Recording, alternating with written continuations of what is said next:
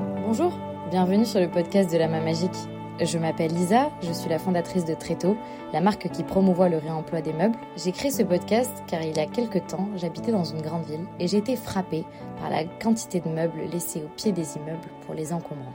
Alors j'ai voulu savoir, il n'existe pas de solution? En creusant, je me suis aperçue qu'il y avait énormément de gens qui œuvraient pour un aménagement plus durable. Et c'est ces personnes-là qu'on va aller rencontrer dans ce podcast. J'espère que les épisodes vous plairont autant qu'à moi, car je prends beaucoup de plaisir à rencontrer ces personnes et à vous partager mes conversations. Aussi et surtout, vous pouvez aller voir ce qu'ils font et vous abonner aussi à leur euh, compte Instagram par exemple ou aller voir leur site internet, bref les soutenir car c'est gratuit et que on en a tous besoin. Ce sont des projets qui sont juste ultra inspirants et qui méritent notre attention. Et ensuite, euh, comment euh, je m'y prends ce, à ce moment-là? C'est euh, que je me dis, bon, euh, j'essaye sur LinkedIn de repérer quelques marques et finalement, je me suis rendu compte que ce qui fonctionnait pas mal en prospection, c'était Instagram. Donc, j'ai finalement fait toute ma prospection sur Instagram et donc je leur envoyais un petit message pour leur parler du projet. Et, et, ensuite, on convenait d'une, soit d'un rendez-vous physique, soit visio, soit téléphonique. Et ensuite, on échangeait sur nos différents projets. Et si je voyais que ça correspondait euh, aux différents critères euh, de refaire, et bah go, on partait ensemble. Ok, trop bien. Et, euh, et comment tu fais pour vérifier les informations des... Parce que c'est vrai qu'on parle beaucoup de greenwashing aujourd'hui. Mm. Est-ce que comment tu comment tu, tu fais pour, pour cette partie-là? Globalement, euh, c'est des petites marques quand même. Hein. On n'est pas sur des énormes structures, donc euh, si, mm. euh, enfin, c'est souvent des auto-entrepreneurs donc qui font leurs produits eux-mêmes, donc qui ont leur propre atelier. donc c'est aussi facilement vérifiable. Et ensuite, on a des questions bien précises pour vérifier si, la véracité des, des, des, réponses. Et, et finalement, ce qu'il faut se dire aussi, c'est que nous, on ne va pas non plus être, euh, comment dire, euh, empêché, enfin, être trop sur trop, trop, trop de critères.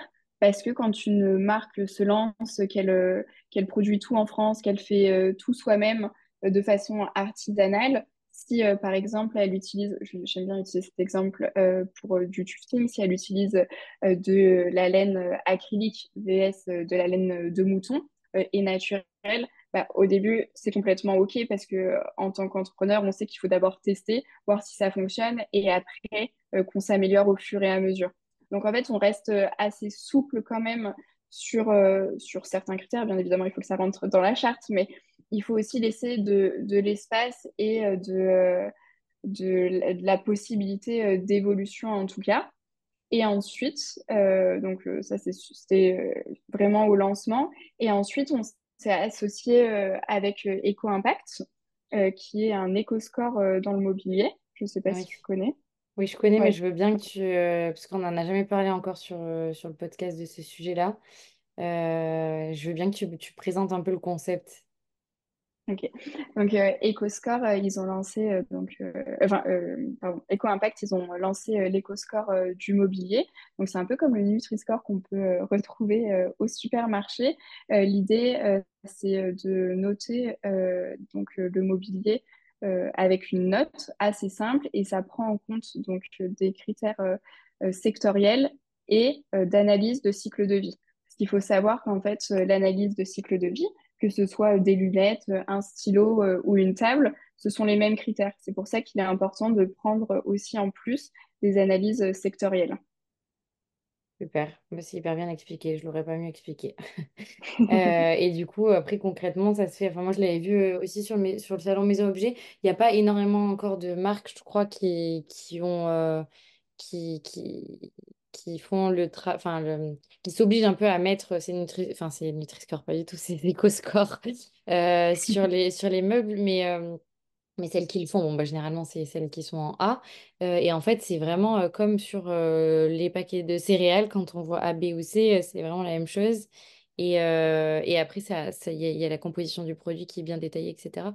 Du coup, c'est assez intéressant. Sur Maison Objet, ils avaient fait des grands stands où on avait justement la, la, la, lettre à chaque fois et puis pas mal de détails sur la provenance et tout ça. Donc, c'est hyper intéressant. Donc, toi, tu travailles avec eux. Oui, et ça nous permet en fait, en travaillant avec eux, d'avoir aussi cette certitude. Donc, y a, nous, il y a pas mal de nos marques qui sont éco-scorées par Eco-Impact. Donc, nous, on a même créé une catégorie hein, sur, la, sur la homepage euh, où on peut retrouver toutes les marques éco-scorées.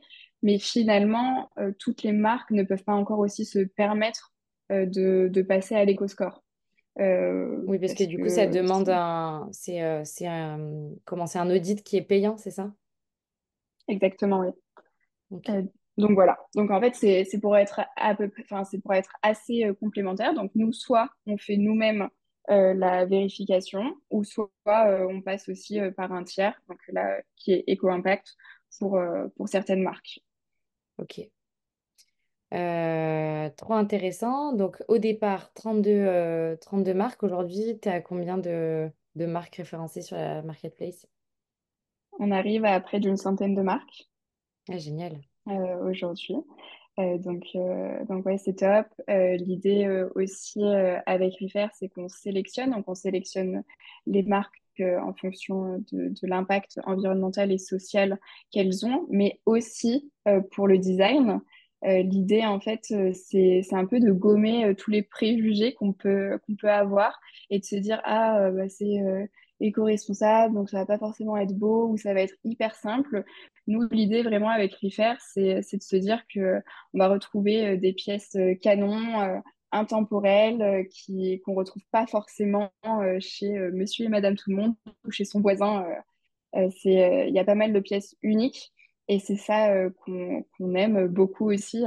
et, et, le fait que, enfin, on croit vachement au fait que chaque objet aussi a son histoire à raconter donc euh, que ce soit euh, de sa création, euh, ensuite quand elle peut être potentiellement vendue en seconde main, et ensuite elle, sera upcyclée, et ensuite potentiellement on recréera un autre objet. Et en fait, c'est ça qu'on trouve hyper beau dans, dans, le design des objets, c'est que c'est toutes les vies et c'est un peu cette personnification qu'on peut avoir. Trop bien. Sur l'organisation de ton équipe, euh, je me demandais comment, euh, combien, enfin alors, comment, combien vous êtes là aujourd'hui et comment, euh, comment tu t'organises concrètement pour, pour la gestion des différentes tâches.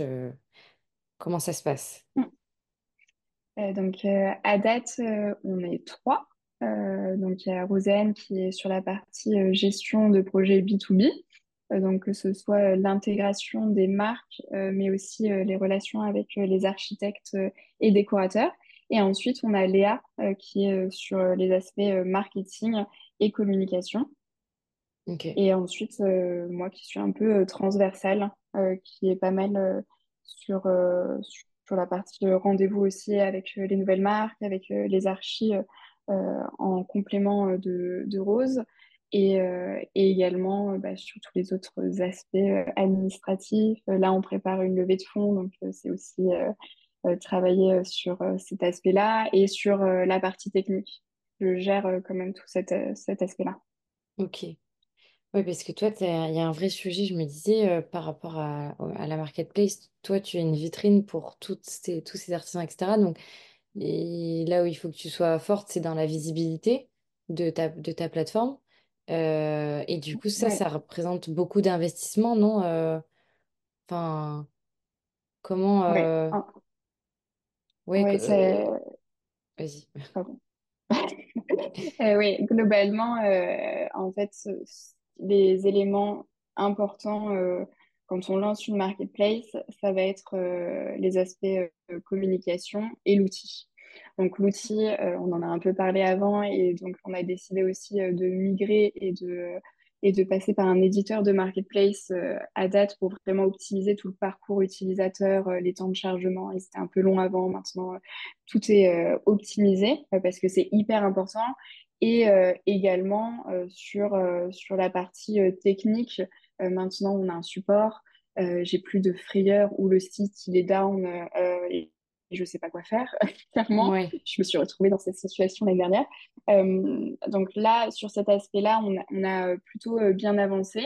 Et ensuite, en effet, sur les aspects communication, qui sont, enfin, c'est la clé, en fait, c'est ce qu'on vend aussi, nous, à nos marques, et c'est notre promesse, c'est de les mettre en avant. Et, et donc, sur cet aspect-là, j'ai eu la chance, de, de, par mon parcours, euh, on va dire que j'avais des compétences euh, en, en communication. Moi, j'avais une vraie appétence. Et même quand là, euh, j'aime bien dire ça, mais quand je me mets sur des sujets comme, c'est un peu mes sujets repos, entre guillemets, qui me reposent et que j'aime bien.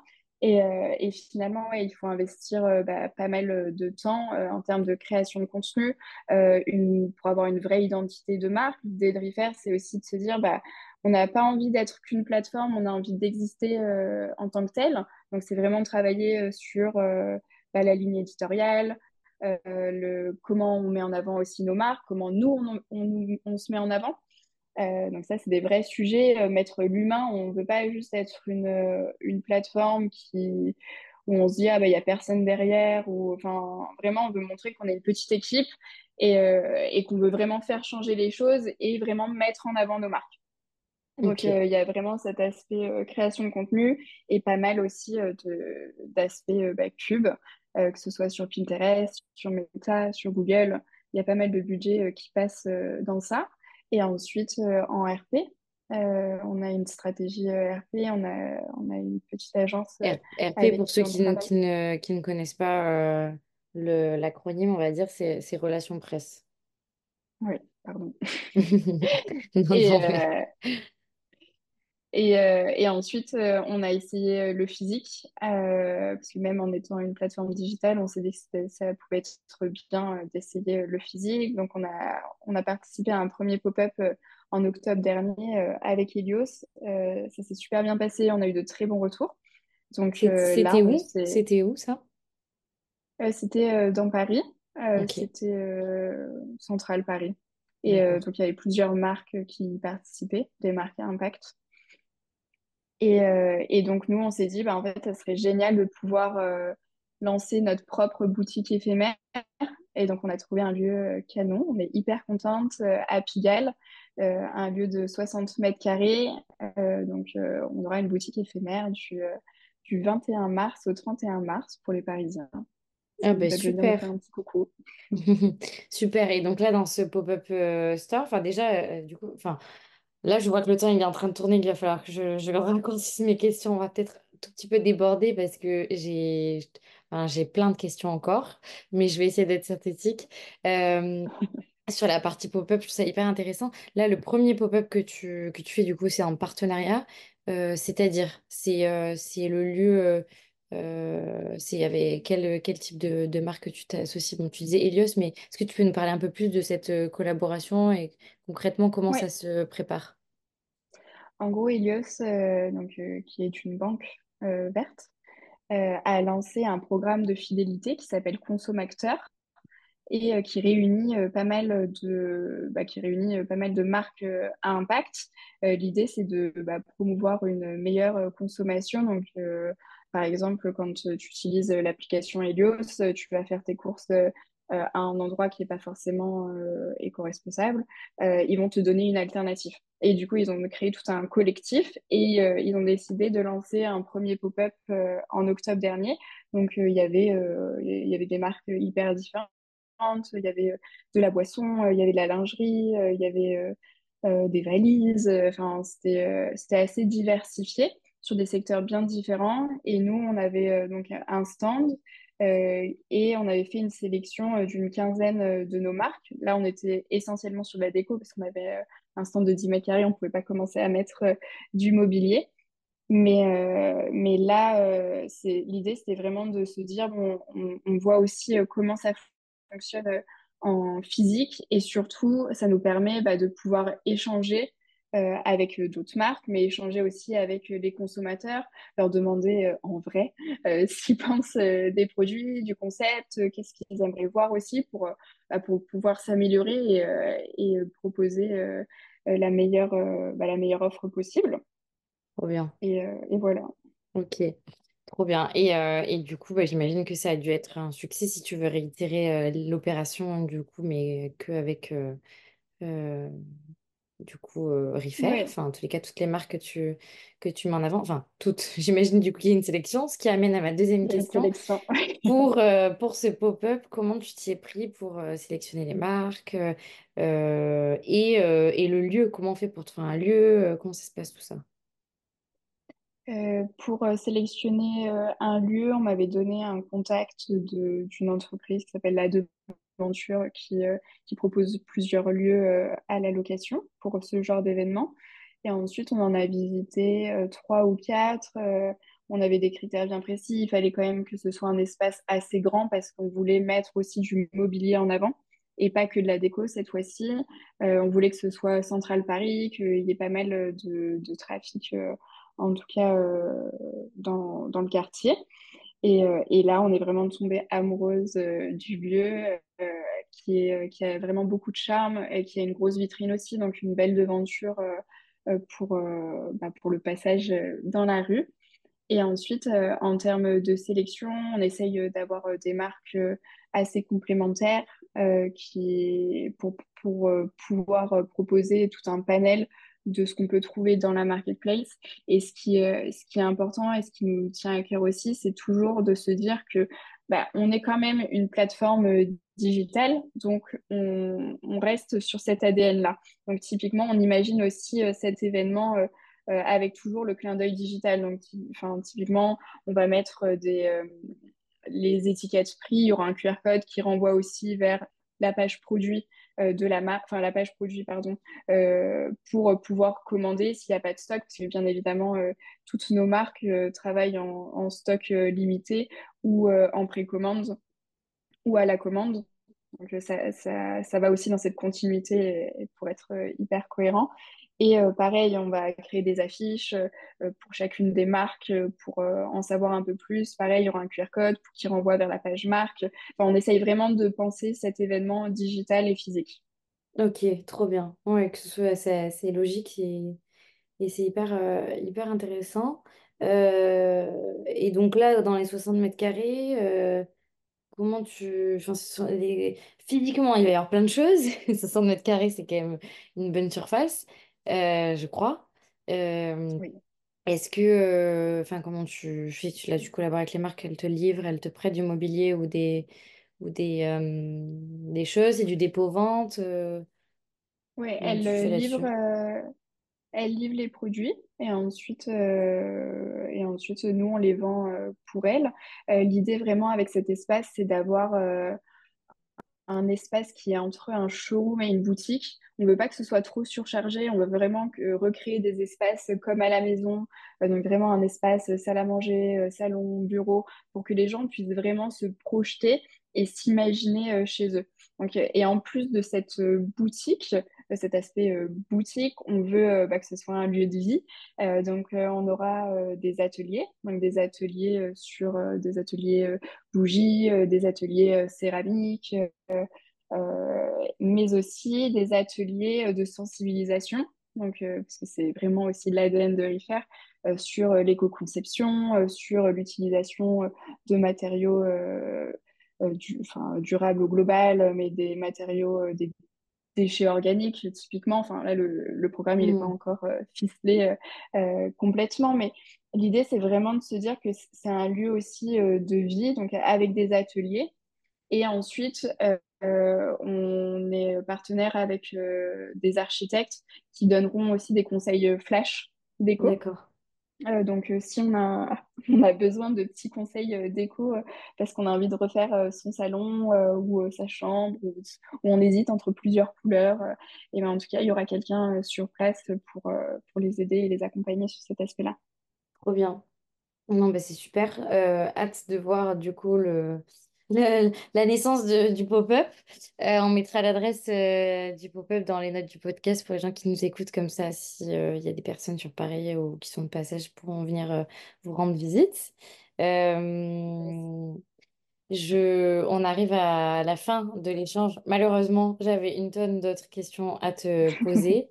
Euh, et j'ai une dernière question euh, qui est euh, la, la question que je pose à tous mes invités. Comment est-ce que tu vois l'avenir de l'aménagement durable? Moi, je suis hyper euh, enthousiaste et positive euh, sur cet aspect-là. On voit, euh, et les chiffres parlent euh, d'eux-mêmes, le secteur de l'ameublement durable, il est en pleine croissance. Il y a cette vraie volonté, comme je le disais aussi au début, du collectif et de travailler ensemble. Donc, il y a de plus en plus de collectifs aussi qui se montent pour avoir euh, le plus euh, d'impact. Euh, donc, euh, je suis, euh, je suis hyper optimiste. Trop bien. Est-ce que, euh, il y a des choses que tu veux rajouter euh, avant qu'on clôture notre, euh, notre échange? Euh, non, je pense qu'on a, on a abordé euh, pas mal de sujets. Juste te remercier euh, pour cet échange euh, qui était euh, très riche. Bah, merci à toi pour euh, d'avoir partagé toute l'histoire. Si jamais euh, il y a des personnes qui voudraient poursuivre un petit peu euh, l'échange et qui voudraient te contacter, que ce soit des marques voilà, est-ce qu'on peut les rediriger vers quelque, quelque part et où? Euh, peuvent nous contacter soit sur Instagram ou soit sur LinkedIn directement, prendre contact avec moi par mail. On est assez ouvert et on répond assez vite. Bon, bah super. Bah écoute, je te remercie énormément et puis euh, je te dis à bientôt. Merci Lisa, à bientôt. Merci beaucoup d'avoir écouté cet épisode jusqu'à la fin. Je pense que si vous êtes encore là, c'est que cela vous a certainement plu. Alors n'hésitez pas à me faire savoir en mettant 5 étoiles euh, en note car ça aide beaucoup à faire connaître le podcast.